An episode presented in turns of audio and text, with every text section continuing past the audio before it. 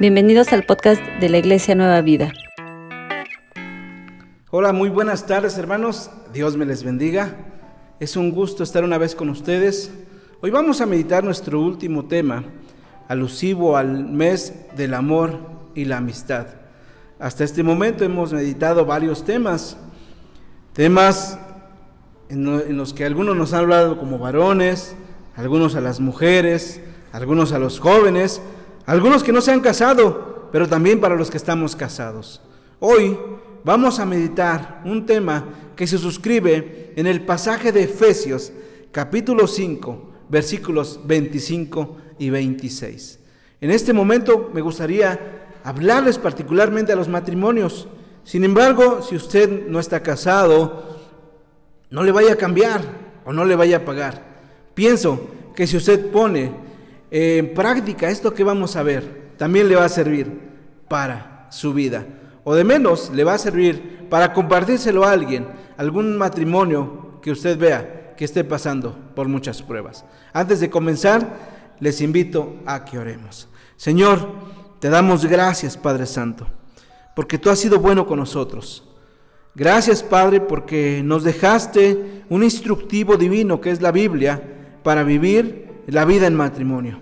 Te ruego que tú nos hables a nuestros corazones, abras nuestra mente, nuestro corazón, nuestro entendimiento, para poner en práctica lo que tú nos enseñas. Padre, te doy gracias por la vida de mis hermanos. No soy digno de estar aquí, no sea yo el que hable, no seas tú. Pues te lo pido todo. En el nombre de Jesús. Amén. Efesios 5, del 25, perdón, del 22 al 33 el apóstol Pablo detalla los deberes que tienen las esposas y los esposos. Dedica tres versículos para explicar cuáles son los deberes a las mujeres, a las esposas, y siete versículos para explicar los deberes que tenemos los esposos, los varones. Llama la atención que a las mujeres les dice o les invita a que estén sujetas a sus propios maridos como lo están hacia Dios. Es decir, de la misma forma que se sujetan a Dios, a nuestro Señor Jesús, se sujetan a la palabra, de la misma forma que haya sujeción y respeto hacia el marido. A los esposos nos dice algo totalmente distinto. Nos dice, esposos, amad a vuestras mujeres, amad a vuestra esposa como Cristo amó a su iglesia y se entregó a sí mismo por ella. De la forma que Cristo amó a su iglesia, de esa misma forma, con ese nivel de amor, de sacrificio, e, a ese nivel o a ese mayor, eh, a ese gran sacrificio que incluso significó su vida, de la misma forma, nos dice a nosotros varones, amen a sus esposas a ese mismo grado. Sujeción y respeto como la que se tiene hacia Dios es la que deben tener las mujeres hacia los esposos y amor como el que tuvo Cristo su iglesia es la que debemos tener los esposos a las mujeres. Hermanos, en esta ocasión vamos a evocarnos al amor. No vamos a meditar acerca de la sujeción. Eso lo dejaremos para otra ocasión. Pero sí vamos a evocarnos al amor. Fíjense, las dos palabras van relacionadas. Sería injusto decir que solamente a las mujeres les pide sujeción y solamente a los hombres amor. En realidad, la enseñanza va para los dos. Tanto debe haber sujeción como debe amor en ambas partes. Fíjense a qué grado o qué, qué, tan, qué tan alta está la valla, nos pone Pablo, para demostrar amor. Amor a nuestras esposas o amor a nuestro cónyuge. La vara está tan alta que nos dice, amen a sus esposas de la misma forma o en el mismo grado como Cristo amó a su iglesia y se entregó por ella. esto en términos prácticos podemos decir que Pablo nos está diciendo, amen a sus esposas al grado como Cristo amó su iglesia. Cristo no vio por sus intereses. El Señor Jesús en una oración íntima que tuvo con, el, con, su, con su Padre, con Dios mismo, donde desliza la idea de dejar por un momento la misión que le toca hacer a fin de no sufrir lo que estaba a punto de sufrir, él es consolado por Dios y prosigue, aún contra sus propios intereses. El grado que nosotros tenemos que tener de amor con nuestras esposas implica en el que no hay que buscar nuestros intereses, sino ver por el interés de nuestra pareja, de nuestro cónyuge. Si podemos decirlo de otra forma, Amar a Cristo significa pensar siempre en el bien de la pareja. Amar a nuestra pareja como Cristo amó a su iglesia significa actuar siempre por el bien de la pareja. Asumir actitudes que beneficien a nuestra pareja. Eh, eliminar todo aquello, toda aquella conducta que perjudique a nuestra pareja. En pocas palabras significa ver por el interés de nuestra pareja. Pero ¿cómo se hace esto? Si ¿Sí, sí, está escuchando lo que le estoy diciendo? ¿Cómo hacemos esto? Si vivimos en un mundo donde toda persona, toda persona, llámese cristiano, no cristiano, ateo, no ateo, toda persona en primer lugar ve por sí mismo, ve por sus propios intereses. Sabiduría popular la que nos dice, si no ves tú por ti, papacito, nadie va a ver por ti. ¿Cómo entonces podemos amar a nuestro cónyuge, a nuestra pareja, a nuestra esposa, las esposas a sus esposos, al grado que Cristo amó a su iglesia y se dio en sacrificio por ella? ¿Cómo hacemos esto? Parece una tarea imposible, ¿no? Parece algo inalcanzable, algo que no se puede hacer. Eh, parece algo que no podemos alcanzar. Y más cuando cada persona tiene el concepto de un concepto propio del amor, filtrado por sus propios valores, por su propia experiencia. Miren, yo conocí a un hombre cuyo nombre no voy a decir, pero ya está en la presencia de nuestro Señor. Este varón en el, este varón en el grupo de, de estudio de los varones siempre estaba enojado con su esposa.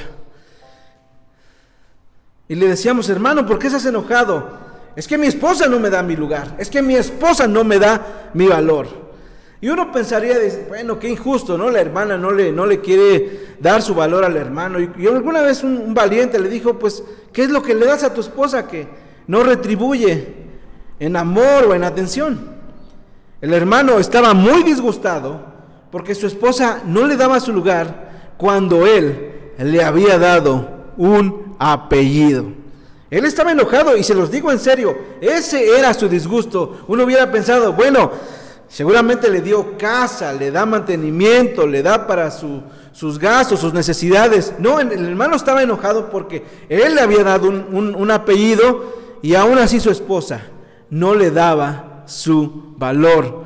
Otro hermano decía, yo estoy a disgusto porque yo la mantengo. Sí, yo le doy para sus necesidades. Todos los días me mato como burro en el trabajo y le doy para que compre para sus necesidades. ¿Y qué más le das? ¿Cómo que qué más? Es suficiente darle eso. Cada uno tiene un, un concepto propio del amor, filtrado por sus propios valores, sus propias experiencias. ¿Cómo entonces podemos amar a nuestra pareja, a nuestro cónyuge, al grado o de la misma forma equiparada como Cristo amó a su iglesia. ¿Cómo le hacemos? Parece ser imposible. Efesios 5, 25 y 26 dice, Maridos, amad a vuestras mujeres, así como Cristo amó a la iglesia y se entregó a sí mismo por ella. Fíjense lo que dice el 26. Dice, para santificarla, habiéndola purificado en el lavamiento del agua por la palabra. Y continúa el 27, a fin de presentársela a sí mismo una iglesia gloriosa, que no tuviese mancha, ni arrugas, ni cosa semejante, sino que fuese santa y sin mancha. Déjenme explicarles por un momento el versículo 26. El versículo 25 es razonablemente claro. Dice, maridos, amad a vuestras mujeres así como Cristo amó a la iglesia. Eso es razonablemente claro.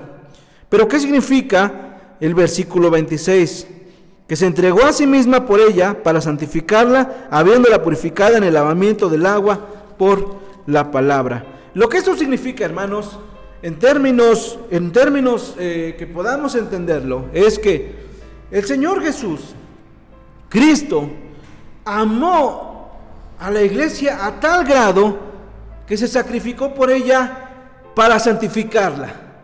No solo para apartarla, para separarla de lo profano, sino para santificarla, es decir, saturarla de su elemento, saturarla de sí, saturarla de su presencia, a fin de que la iglesia sea su complemento, sea su pareja. ¿Cómo hizo esto el Señor Jesús? ¿Cómo hizo esto Cristo? Dice el versículo, habiéndola purificado en el lavamiento del agua. Esto nos hace alusión al bautismo, al bautismo que tuvimos cuando decimos llanamente, cuando aceptamos a Cristo o cuando le pedimos a Cristo que tomara el control de nuestra vida, en realidad fue el Espíritu Santo el que nos convenció nuestra mente para entregarle la vida a nuestro Señor o para decirle, Señor, toma el control de mi vida. Ese momento, cuando lo expresamos públicamente, cuando fuimos bautizados, algunos en esta iglesia, algunos en otra iglesia, cuando dimos fe, dimos eh, eh, clara explicación de nuestra profesión de fe, tiene que ver con ese momento y lo que sucede después. Miren, el agua significa la vida de Dios algo que fluye en la vida del creyente. La sangre de Cristo, hermanos, convengamos, la sangre de Cristo nos limpia de nuestros pecados. Nosotros somos limpiados de nuestros pecados por la sangre que nuestro Señor Jesús derramó en el Calvario. Sin embargo, el agua de vida es la que nos lava de nuestros defectos, de nuestros, de, esas, todas esas arrugas eh, que tenemos de nuestro viejo hombre. Déjeme explicárselo así. Usted tiene unos tenis que le gustan mucho, va a correr con ellos, anda a todos lados con ellos y se ensucian de lodo, se ensucian de esto, del otro, de aquello. ¿Qué es lo que usted hace? Usted agarra, les echa agua, se le quita un poco el lodo, empieza a tallarlos con jabón, les vuelve a echar agua. ¿Ve? Hace ese procedimiento una y otra vez hasta que quedan completamente limpios y usted los va a colgar para que se sequen. Lo que el Señor hace después de que nosotros somos bautizados es que Él nos va lavando una y otra vez, nos va lavando, de tal forma que usted y yo estamos en un proceso de lavamiento, a fin de que todos esos defectos que tenemos como hombre cuando venimos al Señor sean quitados, sean eliminados y tengamos, no, y no los tengamos, y nos haga una iglesia santa y sin defecto. Dice el texto del agua por la palabra. Esto significa que el Cristo que mora en nosotros como un espíritu vivificante siempre, siempre habla una palabra especial, actual, viviente, con la que quita metabólicamente lo viejo y lo reemplaza con lo nuevo, realizando una transformación interna. La purificación en el lavamiento del agua está en la palabra de Cristo. Miren hermanos, esto, este, este texto, versículo 26, parece una digresión. Es decir, el apóstol Pablo parece que está hablando del matrimonio y les dice a las mujeres sus deberes, empieza con los hombres explicando sus deberes y como que incrusta este, esta enseñanza, incrusta este versículo, el cual parece ser que no tiene mucha relación. Sin embargo, si lo vemos en la vida práctica, hermanos, tiene mucha relación con la vida de pareja, con la vida de matrimonio. Porque amar a nuestro cónyuge como Cristo amó a la iglesia implica vivir y crecer todos los días en el Señor para llevar la vida matrimonial a algo santo, a algo puro, a algo agradable, a algo llevadero, a algo que podamos vivir durante décadas, porque los mejores matrimonios duran décadas. Amar entonces a la pareja, para amar a la pareja como Cristo amó a su iglesia, implica un cambio en la mente, un cambio, un reemplazo de los valores que traemos, que traemos del mundo, que traemos de por aquí, que traemos de por allá, y implica cambiarlos totalmente, incrustar valores, los valores que vienen en la palabra, a fin de crecer en el Señor día a día. Déjeme decirle, hermano, que conozco historias de hombres que antes de conocer a Cristo eran no solo borrachos, vividores, golpeaban a sus mujeres, trataban mal a sus hijos. Hoy, el cambio que Dios trajo a sus vidas los hace ser hombres totalmente distintos, hombres totalmente irreconocibles a lo que eran antes. En la práctica, hermanos, amar a nuestras parejas implica que nosotros haya un cambio interno, un cambio que nos lleve a crecer día a día en el Espíritu. Mi querido hermano, tenga, tenga esto o mantenga esto en su mente. No importa qué cuál sea su edad, no importa. O no importa el tiempo que usted lleve casado. El día que usted acelere su crecimiento espiritual en el Señor, ese día su matrimonio recibirá un verdadero impacto de enriquecimiento y fortalecimiento. El día que usted considere seriamente su crecimiento espiritual, déjeme decirle que su matrimonio va a percibirlo para bien y va a cambiar para bien. Hermanos, hablando en ese sentido, el crecimiento espiritual nos va a ayudar a determinar reales o auténticas prioridades. Mateo 6 explica el Señor Jesús a los que le están escuchando, a los que están considerando sus enseñanzas, les, les, dice, ustedes no se afanen, no se afanen por lo que van a comer, por lo que van a tomar, lo que van a vestir. Ahí no deben estar sus prioridades no se afanen. El versículo 33 habla algo magistral. El Señor Jesús nos da una enseñanza de vida. Dice, mas buscad primeramente el reino de Dios y su justicia y todas las cosas os serán añadidas. Es decir, que si nuestra prioridad está en el crecer espiritualmente, en las cosas de Dios, está en lo espiritual, todo, todo lo demás vendrá por añadidura dura. Si nuestro enfoque está en crecer en el Señor, en la palabra, en obedecerle, en meditar en Él, en guardar nuestra relación con Él, déjeme decirle que por consecuencia natural Él va a proveer de todo. Crecer espiritualmente nos ayuda a establecer prioridades claras. Miren, conozco matrimonios, incluso yo mismo he vivido esa situación a veces nuestra prioridad es el dinero o la salud o qué le gusta, una casa. Y ahí estamos, ¿no? Enfocándonos, enfocándonos, viendo, viendo, viendo y parece ser que hasta perdemos de vista, a veces hasta hay conflictos. Mi querido hermano, cuando nuestra mente se enfoca en crecer espiritualmente, en atender lo que el Señor quiere que hagamos, todo va a venir por añadidura. Dicho de otro modo, busquemos a Dios y tendremos todo. Busquemos al mundo y vamos a perderlo todo. Hermanos, crecer espiritualmente aún más nos permite encontrar pureza.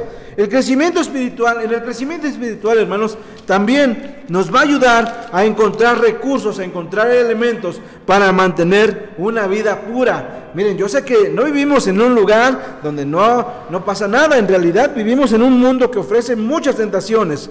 Y tentaciones de toda índole, sexuales, de la mente, del dinero, de la avaricia, un montón de tentaciones, todas, por cierto, que dañan al matrimonio. Sin embargo, la victoria siempre está a nuestro lado, hermanos. La victoria está a nuestro lado siempre y cuando atendamos la palabra, de modo que la oración, el estudio de la Biblia y la obediencia es la respuesta, hermanos. Nadie, hermanos, está inmune a las tentaciones, nadie. Pero sí hay una esperanza. Dice Primera de Corintios 10, 13 lo siguiente.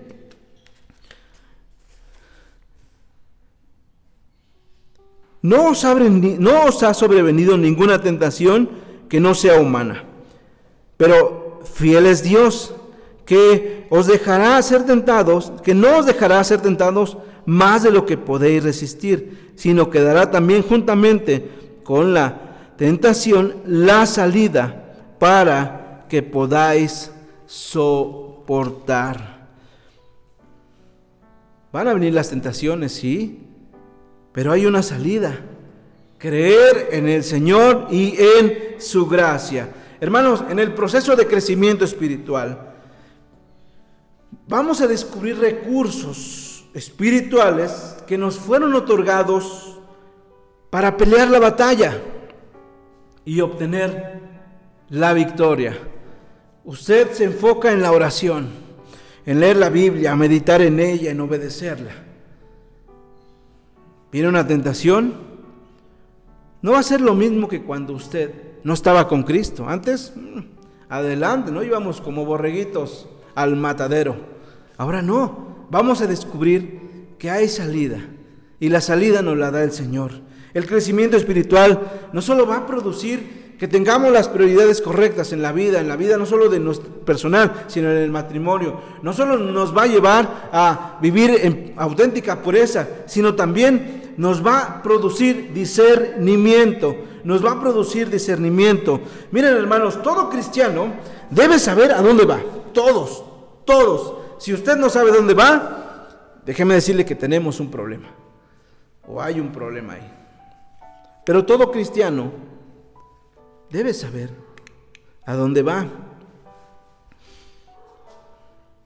También sabe cómo llegar a ese lugar y debe ser capaz de saber conducir a su familia a ese lugar.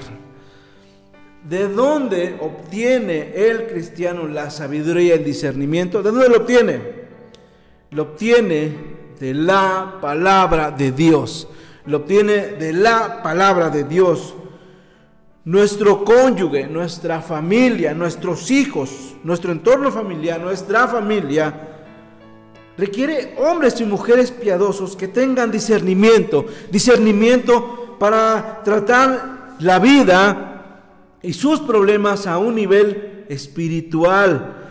Hermanos, esa madurez viene a medida que crecemos en el conocimiento del Hijo de Dios, a medida que nos vamos convirtiendo en Él varón perfecto.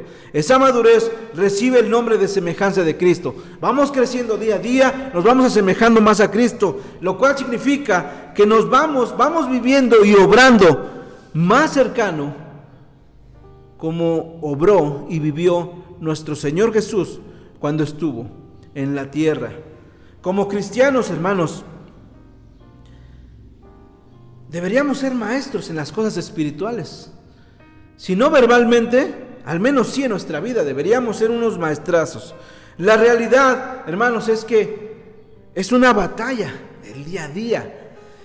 Hermanos, no necesitamos discernimiento para entender la Biblia, pero sí necesitamos sabiduría, necesitamos sabiduría de lo alto para resolver los problemas cotidianos, los problemas que se nos van presentando en el día a día. La madurez espiritual es la respuesta, hermanos.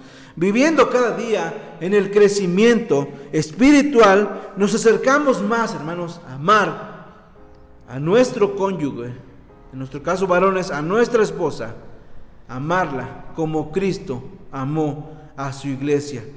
Hermanos, déjenme contarle un secreto. Miren, el matrimonio todos sabemos que es una institución creada por Dios.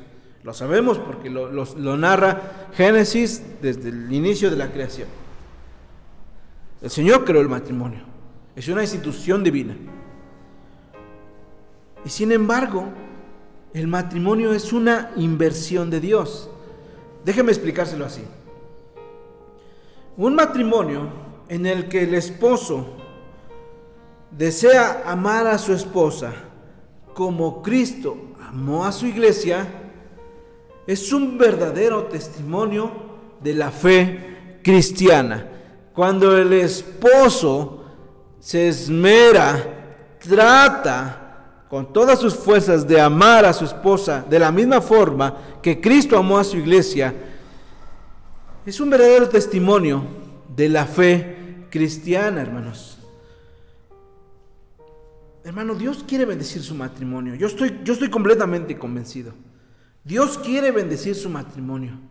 Pero también Él quiere que sigamos el modelo que Él nos enseñó. Hermanos, esto no es una tarea fácil. Desde ahorita se lo voy a decir. No es fácil. Va a requerir sacrificio. Dice la palabra que el Señor Jesús se sacrificó, Cristo se sacrificó por su iglesia. A tal grado fue el amor que se sacrificó por ella. Nosotros necesitamos también sacrificarnos. Y en ese sentido, no le voy a decir que tiene que inmolarse, no, no, no. Más bien, tiene que hacer de las siguientes prácticas algo cotidiano. En primer lugar, hermano, por favor, lea, lea la Biblia cada día. Permita que Dios le abra, le, perdón, que Dios obre en su vida, obre en su matrimonio a medida que lee y medita en la Biblia. Hermanos, la Biblia es el manual, no hay de otra. Usted puede encontrar consejo para la vida matrimonial en muchos lugares. No lo, no lo desdeño, no digo que no lo hay. Pero el manual en primera instancia es la Biblia, hermanos. Lea la Biblia. Déjese moldear por la palabra. Y su matrimonio será grandemente beneficiado. Pero no solo eso. Vaya a la iglesia cada semana.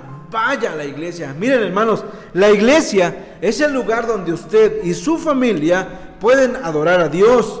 Pueden aprender las verdades bíblicas. Pueden tener eh, convivencia con otras personas como usted, que buscan a Dios. La iglesia es eso. La iglesia, hermanos, es un factor grande. Es un factor grande en la vida cristiana. Miren, yo sé que ahorita nos conectamos así. Y está bien. Si usted ve todas las, las transmisiones, participa, está muy bien. Pero yo le invitaría a que venga a la iglesia. Si usted tiene una iglesia, vaya a su iglesia. Si no tiene una iglesia, venga a, iglesia, a la iglesia Nueva Vida. Este es el lugar que Dios diseñó para adorarle a Él y aprender sus grandes verdades. No se pierda de esa oportunidad. En tercer lugar, visite cada vez que pueda una librería cristiana. Antes de ir a una librería, miren, las librerías, como sabemos, lugar donde venden libros. Sí. Antes de ir, ore ore. Dígale, Señor, ayúdame, quiero, necesito un libro, estoy viviendo esa situación en mi vida, sea la que esté viviendo, ayúdame. Tu palabra me está ayudando, pero quizás necesite otra perspectiva de un alguien que ya lo vivió, quizás. Ore, vaya a la librería y vea y ubique el libro que usted necesita. No sé qué etapa de su vida esté viviendo, pero búsquelo. También, hermanos, convendría enriquecer su lectura de la Biblia con una Biblia de estudio. Esas Biblias que tienen comentarios, que tienen comentarios de gente que se dedica a estudiar la Biblia y a explicárnosla. Hermanos, visite las librerías cristianas, va a encontrar libros que le van a ser de mucha ayuda. Hermano, busque a un menor o hermana, busque a un mentor. Busque a alguien que le pueda guiar en la etapa que usted esté viviendo. Miren, quien ha tenido un entrenador personal, quien ha tenido un coach o un instructor personal, va a entender la importancia de tener a un mentor. Un mentor, alguien, sí, más sabio que usted, más maduro, que tenga más experiencia. Tenga mucho cuidado el mentor que elija. No vaya a elegirse a uno que esté muy amargado o que la vida le haya pasado por encima y solo diga cosas malas o cosas negativas. Busque a alguien más sabio. No tiene que contarle sus intimidades, pero puede aprender de él. Yo creo que nuestro mentor en primer lugar debería ser nuestro pastor. Acerca a su pastor, invítelo a su casa a comer, platique. Quizás le va a dar una perspectiva bíblica de un asunto que puede estar viviendo en su vida. Ahí están los ancianos, o ahí está cualquier hermano hablando de los varones, o alguna hermana de mayor experiencia hablando de las mujeres. Busque un mentor, alguien que haya transcurrido ese camino que usted está viviendo ahorita, y le aseguro que podrá ser grandemente beneficiado de esa experiencia. Hermano, en, en quinto lugar, únase a una clase o a un grupo de estudio dejar el estudio de la Biblia para solo los domingos, hermanos, es un gran riesgo. Es un gran riesgo porque usted deja pasar seis, siete días, seis días y más, y al domingo que viene, no, no, al domingo que, que sigue, usted no va a la iglesia, pues pasa más tiempo y no se permite meditar en la Biblia. Búsquese un grupo. Miren, ahorita en internet hay varios grupos. Búsquese un grupo que sea de edificación. Tampoco le diga que vaya a esos grupos donde enseñan cosas exóticas de la Biblia o cosas extrañas. No búsquese un grupo serio. Dice Efesios 4 del 11 y 12 que Dios ha dado pastores y maestros a fin de perfeccionar a los santos en la iglesia. Busque un grupo, participe, haga preguntas. Eh, si la respuesta no le satisface, busque a alguien que le pueda explicar. Pero únase a un grupo o a una clase de estudio bíblico. Y finalmente, ore en todo momento por su cónyuge. La oración es una disciplina espiritual. Miren, cuando uno ora, cuando uno dedica tiempo a orar, uno reconoce que Dios participa activamente en la vida del quien está orando. Incluye a Dios en lo que en la vida de uno mismo, en donde uno lo que uno está viviendo. Yo le diría, pídale a su cónyuge una foto. Póngala donde usted la pueda ver ocasionalmente. Hombres, póngala en su cartera, no sé, pónganla en su teléfono, es más si quiere, póngala así como un salvapantallas. Mujeres, pónganla en su Biblia, donde ustedes quieran, donde ustedes pueden verla. Tienen un momento de donde no están haciendo nada, quizás van regreso al trabajo, están descansando, no sé. Vean la foto y eleven una oración a Dios y pidan por su cónyuge, por lo que ustedes consideren que esté haciendo en ese momento. Ustedes estarán incluyendo a Dios en la vida de esa persona. Hermanos, quiero concluir con lo siguiente. No le voy a preguntar cómo está su matrimonio. ¿Cómo está? No, no me diga. Es más, yo no quisiera saberlo. No le voy a preguntar si todo va bien o todo va mal. Pero sí quiero hacerle una pregunta, o dos preguntas. ¿Cómo está su corazón? ¿Cómo está su corazón? No hablo de que si tiene muchos, mucho colesterol o tiene hipertensión, no, no, no. ¿Cómo está su corazón en este momento? Cuando yo le hablo de crecer espiritualmente, su corazón se abre para intentar siquiera hacerlo o para tratar de hacerlo, su corazón se abre y dice, sí, esas palabras son para mí, yo quiero hacerlas. ¿Lo hace o no lo hace? Si usted dice, no, mi corazón ya está muy dolido. He intentado una y otra vez seguir al Señor, cumplir lo que dice, lo que Él quiere, y una y otra vez he tropezado, he caído. Parece ser que hay cierta progresión, comienzo a leer mi Biblia y parece ser que, voy ahí voy, pero de pronto llegan otras cosas y, y, dejo de hacerlo. Dejo de orar, estoy orando, parece que empiezo bien y después no lo hago. Si usted dice, no, mi corazón ya está muy dañado en el sentido de que siempre es fracaso tras fracaso, déjeme decirle que no estoy hablando de que usted deba ser perfecto en este momento. En realidad nadie lo va a lograr. Nadie es perfecto. Solamente nuestro Dios y su Hijo Jesucristo es, son perfectos.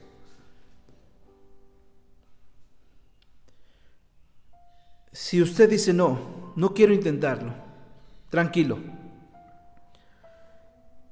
No hablo de perfección, pero sí estoy hablando de progresión, de progresar. Déjenme leerles lo que el apóstol Pedro, el apóstol Pablo, perdón, habla acerca de David en Hechos 11:22. Está hablando Pablo y les dice de esta forma a la congregación, quitando este, les levantó por rey a David, de quien dio también testimonio diciendo, he hallado a David, hijo de Isaí, varón conforme a mi corazón, quien hará todo lo que yo quiero dice, he hallado a David, hijo de Isaí, varón conforme a mi corazón, quien hará todo lo que yo quiero. Fíjense hermanos que David no era un hombre perfecto. David estaba lejos de ser perfecto. La Biblia no tiene empacho en hablar de cosas realmente vergonzosas que él, que él ocasionó o que él produjo o que él vivió. La Biblia no lo oculta. Y sin embargo, la Biblia habla de que David era el hombre conforme al corazón de Dios. Conforme al corazón de Dios, porque dice aquí que David siempre hacía lo que Dios quería. Es decir, David sí tropezó, cayó, vivió ciertas calamidades y sin embargo una y otra vez él se levantaba, una y otra vez él buscaba a Dios. Sí, se equivocaba, sí, la regaba, sí, parecía que las cosas se ponían oscuras, que no tenían solución. Y sin embargo, él se levantaba y buscaba una vez más a Dios. David estaba lejos de ser perfecto y sin embargo él siempre buscó al Señor. Como cristianos, nosotros vamos a tener caídas, ¿sí? Pero cuando tropezamos y caemos, como cristianos debemos levantarnos. Levántate. Procura el perdón y sigue adelante. Vas a dar dos pasos y quizás vas a regresar uno. Tranquilo. Eso es progresión. Eso es crecimiento espiritual. Querido hermano, querida hermana, ¿ama a su familia? Piénselo por un momento. ¿Quiere lo mejor para ellos? ¿Quiere lo mejor para su cónyuge? Ámele, ámele como Cristo amó a su iglesia.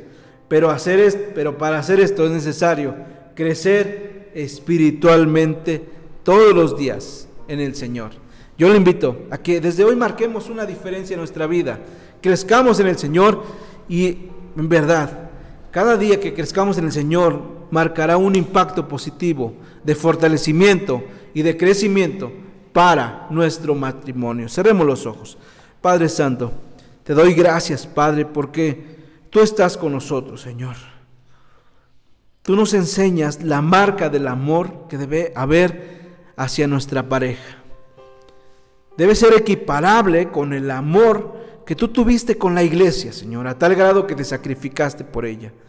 Padre Santo, quiero rogarte, suplicarte que tú tomes nuestro corazón, Señor, y todos los días podamos intentarlo una y otra vez crecer espiritualmente, ir progresando, aunque sean pasos cortos, pasos agigantados, lo que estemos creciendo, Señor, que podamos hacerlo, más los que estamos casados, a fin de que nuestros, nuestros matrimonios, Señor, puedan ser grandemente bendecidos, puedan ser grandemente guiados, donde podamos establecer claramente las verdaderas prioridades, encontrar pureza y discernimiento. Señor, si alguien está pasando por una situación en su matrimonio, quizás está al grado del divorcio, yo te pido que tú obres poderosamente y tu palabra obre poderosamente en ese hombre, en esa mujer. Y los que todos los días tratamos, lo intentamos, luchamos, tropezamos, pero nos levantamos, ayúdanos. Porque, Señor, esta es la vida cristiana. Y aún esta vida, Padre, difícil que parece, oscura, tú nos das la solución. Y tú quieres que crezcamos día a día, lo cual beneficiará grandemente nuestra vida y nuestro matrimonio. Tómanos en tus manos. Gracias por tu palabra. En el nombre de Jesús. Amén. Dios le bendiga, hermano. Si quieres aprender más acerca de Dios, te invitamos a seguir en nuestras redes sociales que son Spotify, INP Nueva Vida, JM, Facebook, Iglesia Nacional Presbiteriana Nueva Vida, YouTube, INP Nueva Vida, JM, Instagram, arroba INP Nueva Vida. El correo electrónico, si nos gustas contactar, es inpnuevavida, arroba gmail.com. Dios te bendiga.